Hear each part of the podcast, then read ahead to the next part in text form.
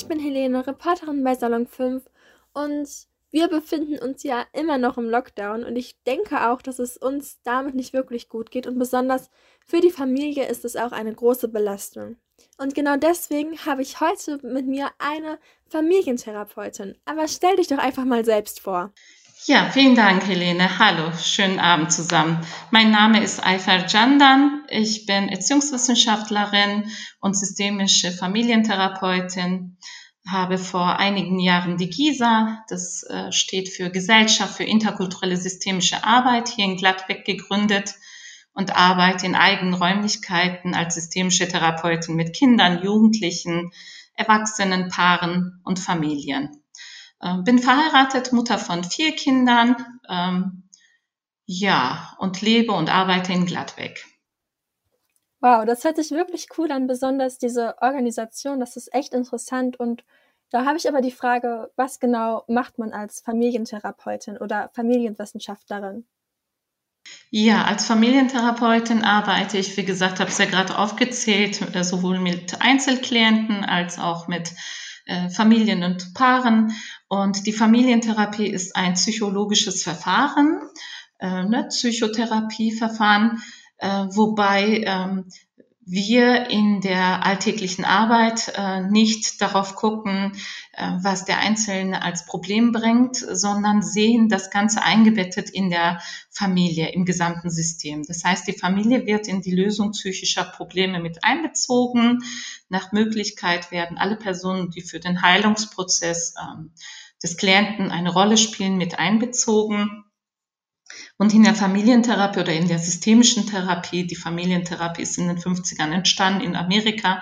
Daraus hat sich die systemische Therapie, was ich gelernt habe, entwickelt, sieht die Probleme nicht als Eigenschaften einzelner Personen, ähm, sondern ähm, die Probleme, die Schwierigkeiten, Herausforderungen eines einzelnen Person werden dabei vielmehr als Ausdruck ähm, ja, der gelebten alltäglichen Kommunikations- und Beziehungsbedingungen ähm, gesehen, weil der Mensch lebt in Systemen und als System wird die Familie gesehen, als System ähm, werden freundschaftliche Beziehungen gesehen, als System, ein weiteres System ist die Schule, ist der Arbeitsplatz, äh, das Wohnfeld äh, eines Menschen, was alles unter anderem auch während der Familientherapie Berücksichtigung findet.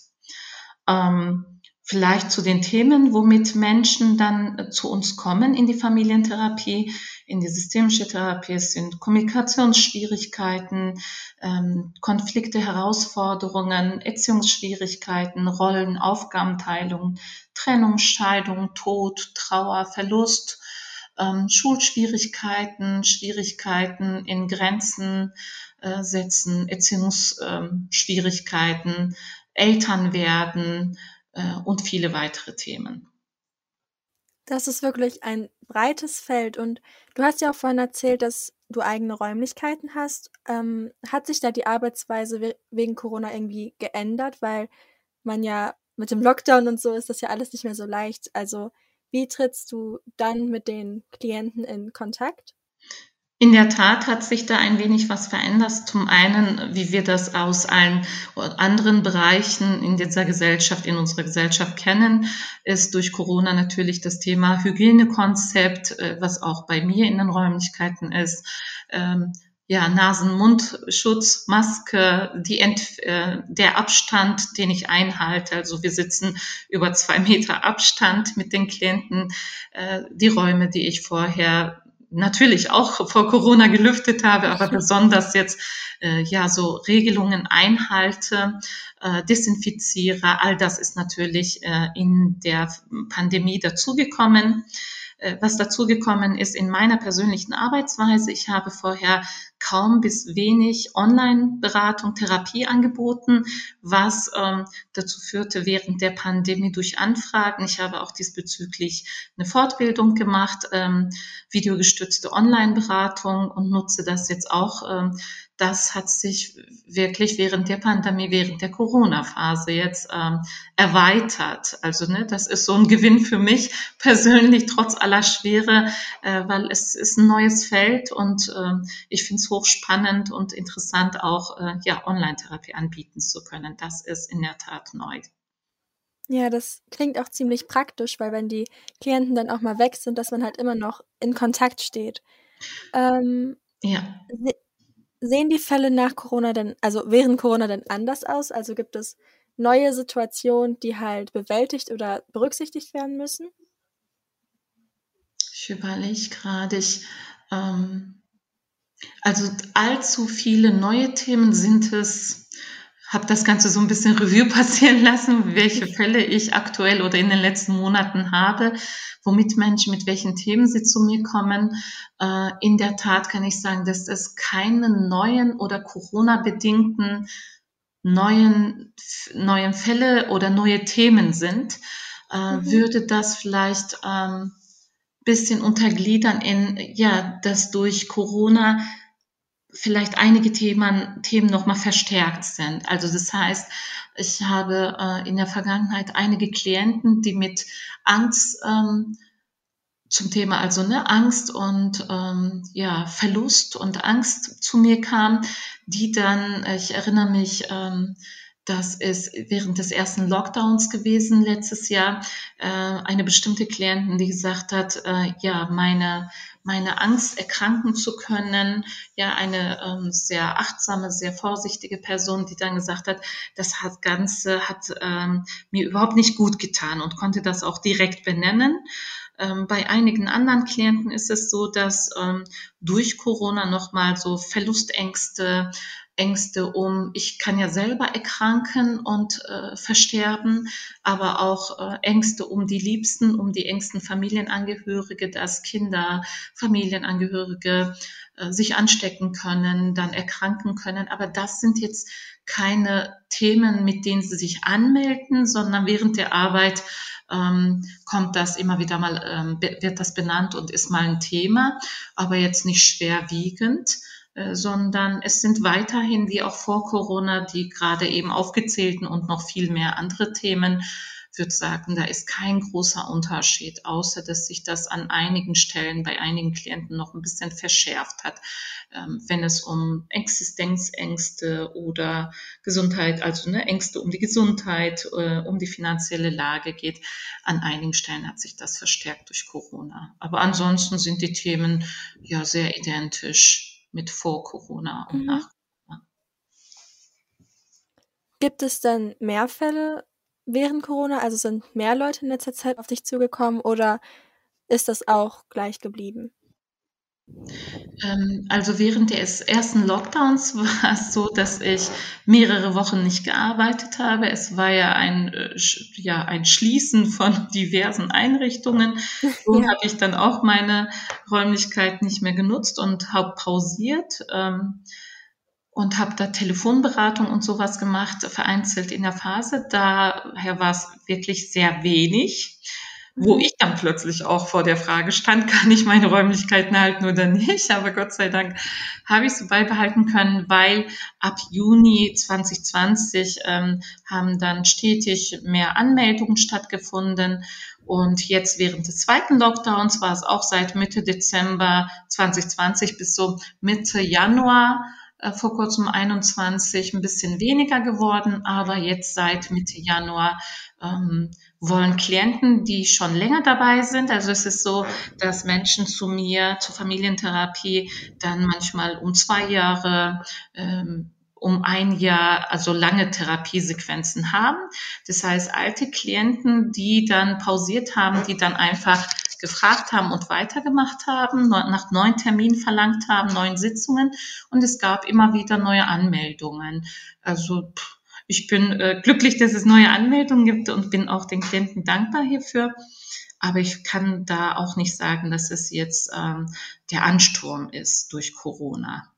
Ich muss dazu sagen, äh, ein großer Unterschied, weil ich das von anderen Kollegen, Kollegen erfahre, die psychologisch, psychotherapeutisch arbeiten und Kassenzulassungen haben. Die systemische Therapie, wie gesagt, ist äh, wissenschaftlich evaluiert und ist ein psychotherapeutisches Verfahren, ist aber nicht Kassenzul hat keine Kassenzulassung. Das heißt, alle meine Klienten sind Selbstzahler, mit denen ich arbeite. Das muss ich als Info dazugeben. In Einzelfällen äh, gibt es ähm, Familien, wo das Honorar, also ne, da kann man Antrag beim Jugendamt stellen, einen Antrag auf Hilfen zur Erziehung beim Eiste und ich habe einige wenige Fälle, wo das der Fall ist. Ansonsten arbeite ich nur mit Selbstzahlern. Das heißt, die Menschen bezahlen äh, die Dienstleistung, die ich erbringe, die systemische Therapie auf Rechnung. Und das spielt auch nochmal eine Rolle. Ja, ähm, wir haben jetzt darüber geredet, wie einzelne Personen von Corona belastet werden. Sind denn Familien durch Corona mehr belastet, also diese Konstellation der Familie? Ja, äh, in der Tat, das höre ich immer wieder. Äh, in dieser Phase, wir sprechen ja, das hören wir überall von großen Herausforderungen, die das Arbeiten von zu Hause, also Stichpunkt Homeoffice, gleichzeitig aber auch Homeschooling. Ne? Wir haben jetzt zweimal das erlebt. Ähm, dann das Thema äh, in Familien, was immer wieder angesprochen wird. Nicht alle Familien betreffen sind Existenzsorgen. Ja, viele Arbeitsstellen, gerade bei Selbstständigen, schließen. Ähm, viele verschiedene Bereiche, Lebensbereiche haben geschlossen und haben auch lange geschlossen. Das heißt, es gibt ähm, familiäre Belastungen, was ähm, finanzielle, gesundheitliche, aber auch die soziale, so, soziale Isolation von Familien.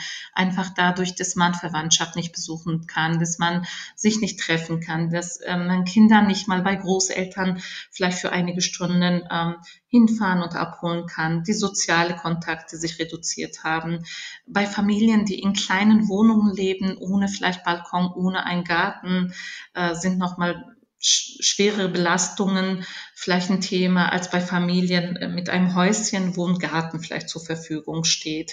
Ähm, ja, der ganze Tagesablauf ist einfach. Ne? Man, von einem Menschen wird alles abverlangt. In den vier Wänden äh, sollen wir dann äh, ja so eine Balance halten zwischen Kinder, diese zu beschäftigen, ähm, ja dafür zu sorgen, dass die Schulhausaufgaben gemacht werden, ähm, in den vorrangig oder vorgegebenen Zeiten abgeschickt werden, der Alltag hier bewältigt, bewerkstelligt wird in den vier Wänden und dass man persönlich auch noch der Beruflichkeit, der Arbeit nachgehen kann oder soll.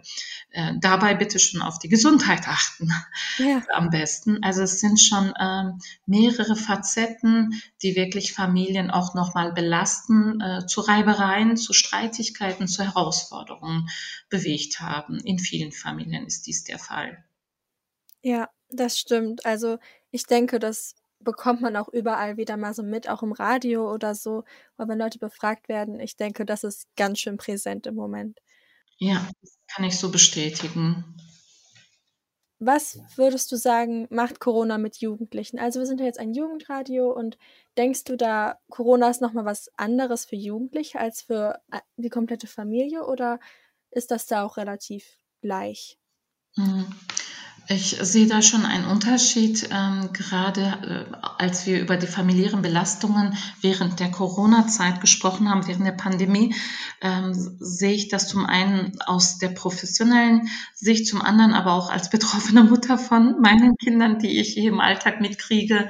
Es wird viel abverlangt, also ähm, ne, die, das Ganze, okay, ihr Jugendlichen habt das ja oder die Jugendlichen haben das ja besser als wir älteren Herrschaften, äh, äh, der Umgang mit den sozialen Netzwerken, da unterwegs zu sein, äh, das Ganze um das Thema Homeschooling ähm, ja zu meistern zu können. Aber es, ich sehe die ganze Menge von Hausaufgaben an einigen Stellen, sei es bei meinen Klienten, also ich arbeite, habe ich ja eingangs gesagt, auch mit Jugendlichen, ähm, das, was da ab, abverlangt wird einfach von den Schulen, Lehrern, das wird sehr bemängelt, dass es zu viel sei. Äh, aber auch bei meinen eigenen Kindern sehe ich, dass die äh, wirklich rödeln und arbeiten und leisten, für jedes Fach speziell. Und ähm, ja, das ist, finde ich, an vielen Stellen sehr belastend für Jugendliche. Was dazu kommt, ist die, der Stichpunkt soziale, Sozi ja, soziale Isolation, ähm, weil Jugendliche ne, haben oder treffen sich oftmals mit Freunden, ähm, haben verschiedene Tätigkeiten, ob es Sportvereine sind, Musikschulen sind, denen sie nachgehen. Und das alles ist ja ähm, sehr runtergefahren worden. Und ähm, Natürlich auch im Erwachsenenalter haben wir Schwierigkeiten und Herausforderungen, aber ich sehe das besonders bei Jugendlichen, die einfach mal nicht ähm, ja als Gruppe vielleicht von mehreren Jugendlichen mal hier im Stadtteilpark sich begeben können und als Gruppchen mal zusammen äh, chillen, setzen, äh, vielleicht äh, plaudern, quatschen und Spaß haben. All das äh, auch der Aufenthalt in der Öffentlichkeit draußen auf den Parks, äh, in den ganzen ähm, Fitnessstudios und, und, und. Das, was äh, für sie Leben bedeutete, ist so nicht mehr gegeben wie früher. Und das stellt Jugendliche, finde ich, nochmal vor großen Schwierigkeiten oder Herausforderungen. Es verlangt von ihnen strukturiertes Arbeiten, diszipliniertes Arbeiten, auf sich gestellt zu sein. Ähm, dann ist es natürlich auch ein Thema, nicht jede Familie kann allen Kindern und Jugendlichen eben mal ein Notebook, ein Laptop, ein iPad in die Hand drücken. Das heißt, auch innerhalb der Familie gibt es ähm, Kompromisse einzugehen. Ja, wer sitzt an welchem ja. Tisch, an welchem Gerät und hat bis wann die Hausaufgaben, damit eventuell, äh, wenn diese Familie nicht über mehrere Geräte ähm, wie ähm, ja, ein Notebook, ein Laptop verfügt, da sich auch ähm, Absprachen zu treffen und diese einzuhalten. Also auch nochmal äh, eine neue Schwierigkeit, was vorher nicht war, dadurch, dass Jugendliche an den Schulen waren und viel dann auch in der Schule ähm, ja, erledigt war. Ja, auf jeden Fall. Also ich kann das auch so bestätigen. Manchmal, das ist dann ja wie so eine Flut von Aufgaben, die man machen muss und man hat keinen Ausgleich mehr. Ich denke, das ist halt auch ein großer Stichpunkt, dass man keinen Ausgleich hat, weder die Eltern noch man als Jugendlicher selbst. Ja, genau. Hm. Ähm, viele reden ja auch von Corona-Depression. Kann man das so nennen? Also inwieweit kann man von Corona-Depression reden? Ich äh, lächle ein bisschen, weil ich diesen Begriff das erste Mal höre. Ach so. Corona-Depression, vielleicht ist das auch äh, jetzt in dieser Phase ein, ja, ein moderner neuer Begriff entstanden, was ich mir gut vorstellen kann. Kann damit gerade echt wenig anfangen. Äh, ja, ähm, wie gerade eben auch erwähnt, es ist eine Situation, vor der wir nach meinen Erinnerungsvermögen nie standen. Ja, ich bin 47 Jahre alt und habe oder erlebe so eine Phase, so eine große Herausforderung, das den ganzen Globus herausgefordert hat, ähm, äh, von Nord nach Süd und von West nach Ost, ähm, erlebe ich auch zum ersten Mal, wie ganz viele ja, viele dieser Erde und ähm, hat ja bei uns allen mehr oder weniger was ausgelöst. Das heißt, ähm, ja, diverse Schwierigkeiten, äh, womöglich an mancher Stelle Ängste, ähm, Angst vor äh, infiziert werden zu können mit dem Virus, ähm, erkranken zu können, äh, nicht genügend für sich äh, sicher äh, zu sorgen zu können, erkranken zu können, äh, gegebenenfalls ähm, daran versterben zu können oder die engsten Familienmitglieder. Also ich denke schon, dass das bei Jung und Alt und auch bei Kindern ähm, was ausgelöst hat. Ähm, Depression ist eher eine Störung oder eine Krankheit und wir sprechen ja von Depressionen, wenn sie mehrere Wochen lang anhaltend von Stimmungsschwankungen über Antriebslosigkeit, also Anzeichen sozialer Rückzug, Interessenverlust, all das, dann reden wir von Depression.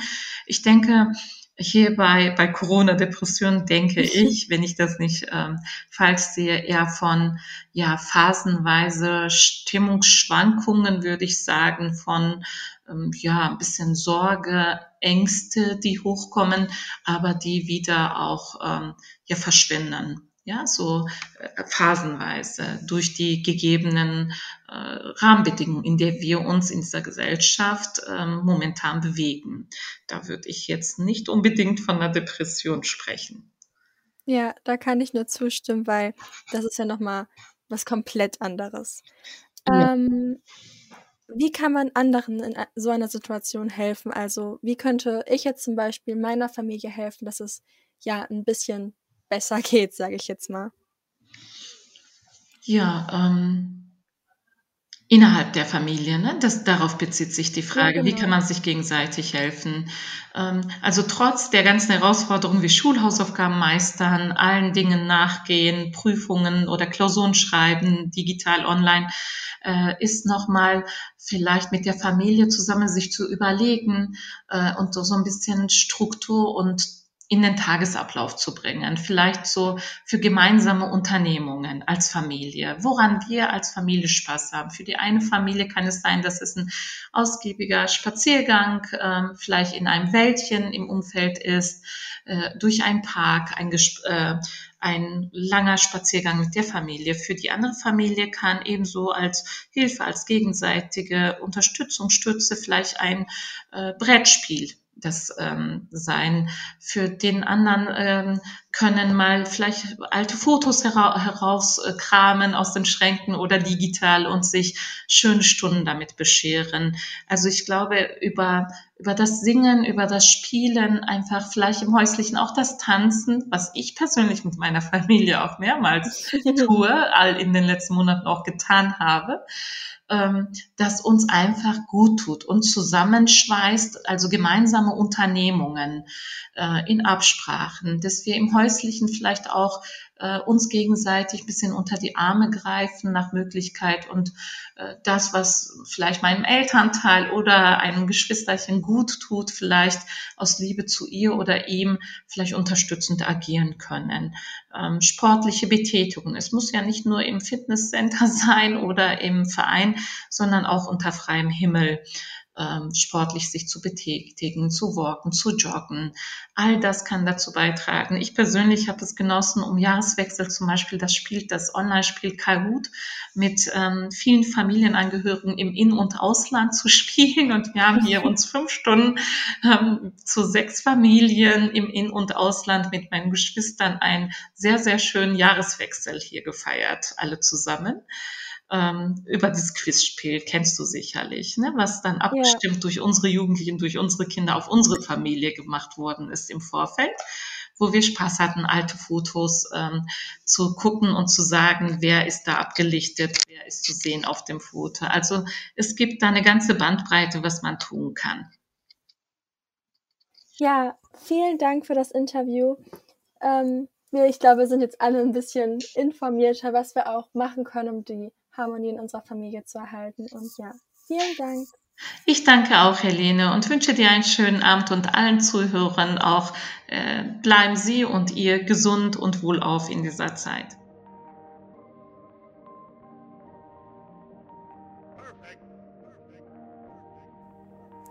Ich bin Helene, Reporterin bei Salon 5 und in diesem Podcast habe ich mit einer Familientherapeutin über das Familienleben in Corona-Zeiten geredet. Folgt uns doch gerne auf Instagram unter salon5- oder schaut mal auf unsere Website salon5.org. Mehr Podcasts gibt's auf unserer App Salon 5. Ciao!